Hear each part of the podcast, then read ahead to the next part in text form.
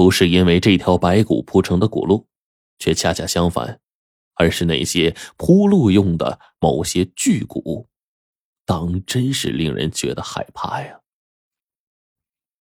尤其是其中一个，我看到了一个巨大的人头骨，几乎跟现在人的骷髅骨没什么区别。可是这个骷髅头足足不下两米，我还特意擦了一下眼睛呢，以为自己看错了。但是那尺寸绝对不会变，那就是一个骷髅头骨，是一个人的骷髅头骨。可是啊，单是这颗头骨，估计一下也有两米了，这个才是让我们震惊的。骇人听闻的恐怖根源处，这种震惊一直过去了好久，我们四个人才回过神来。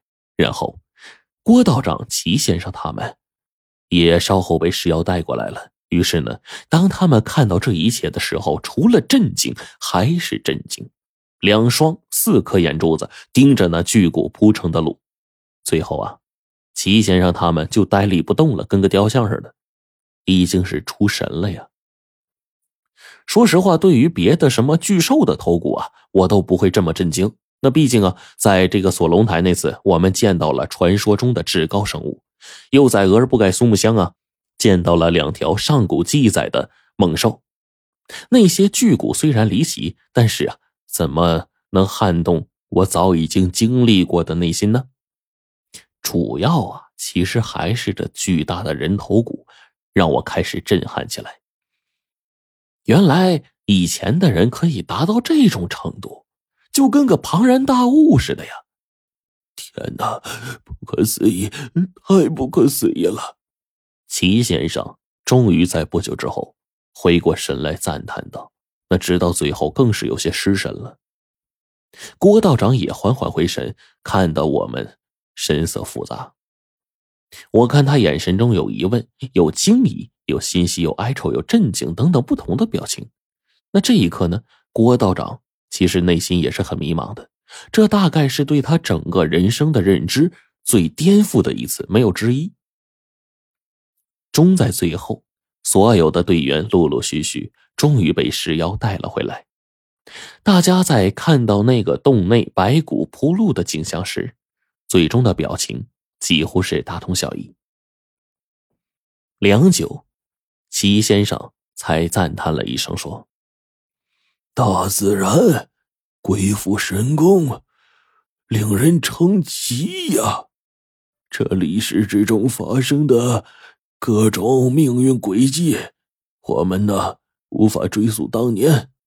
哎，现在呀。”也只能看到这些后来留存下来的尸骨残骸，整整发愣啊！是啊，郭道长也是长叹了一声，最后点头说：“我现在也有些看不透了，那就管他地狱不地狱，咱们进去看看再说。临死前也死个明白，你们看怎么样？”这时候，其他队员也是一起点头，答应了下来。是啊。我们没退路了，也没有时间了。在尸妖黄队的带领下，我们开始走在这条蜿蜒崎岖的古路当中。这会儿呢，已经没有什么仪器可以记录下这里面震撼的一刻。我们更是不知道，我们此刻来到这里，海拔多少，经纬度多少，亦或是时间是多少。但这一切已经不重要了。顺着古路往前，我们看到了一种如同牛犊一般大小的赤红色螃蟹的骨架。这我无法想象啊！这螃蟹到底是生活在水里，还是藏在这大山深处一直生活呢？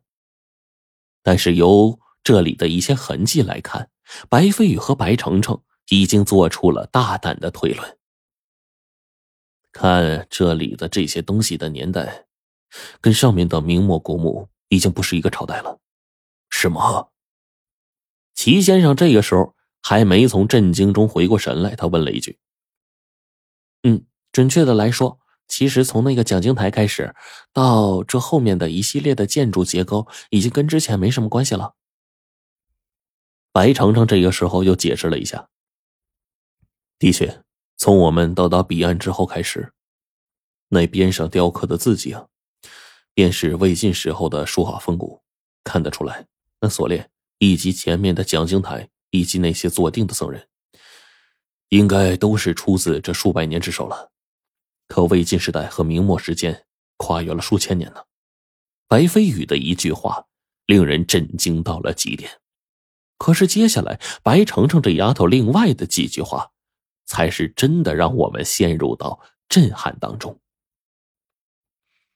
而且，嗯，还有个重点没说，你们仔细看，应该可以看得出来，这些骨骼的土壤洞壁已经跟之前的极其不同了。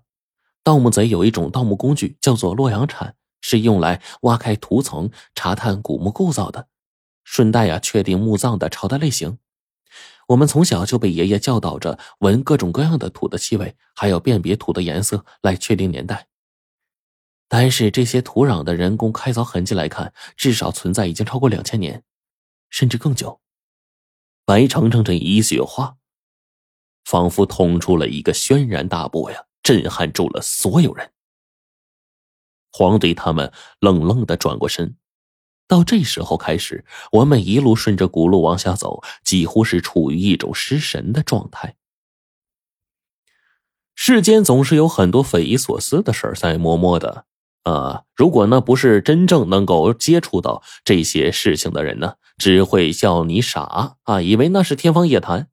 又怎么可能真的存在于这个世界之上呢？可是呢，现在啊，我真的接触到了这些东西，被这一件一件的事情震撼到，我才明白自己的渺小和无力。锁龙台先是挖出先秦大鼎，里面的遗迹更是牵扯到了数千年前，而这里的事情竟然也牵扯到了数千年前那个更加久远的年代。此刻我心里啊。忽然生出了一种强烈的预感，或许呢，我们又找到了另一个深藏秘密的锁龙台，挖掘出了一个更加恐怖且令人震惊的秘密。走在白骨铺成的道路上，很多骨头都已经是腐朽，无法承重了，甚至还有巨大的兽骨，只要踩在脚下，就会发出那种嘎吱嘎吱的声音。甚至还会发出噼啪、干脆断掉的声音。这条古路一直蜿蜒流转着，最后向下来到了一个庞大的场地。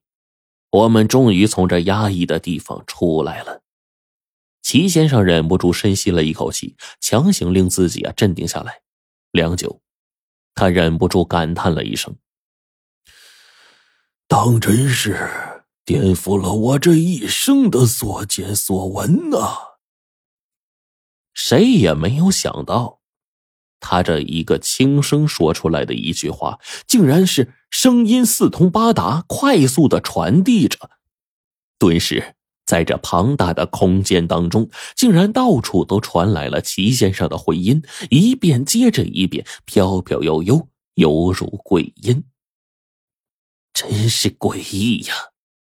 黄队这个时候说了一句：“石妖紧跟着更加惊愕了，你们看，那里有个黑洞，很庞大的洞。”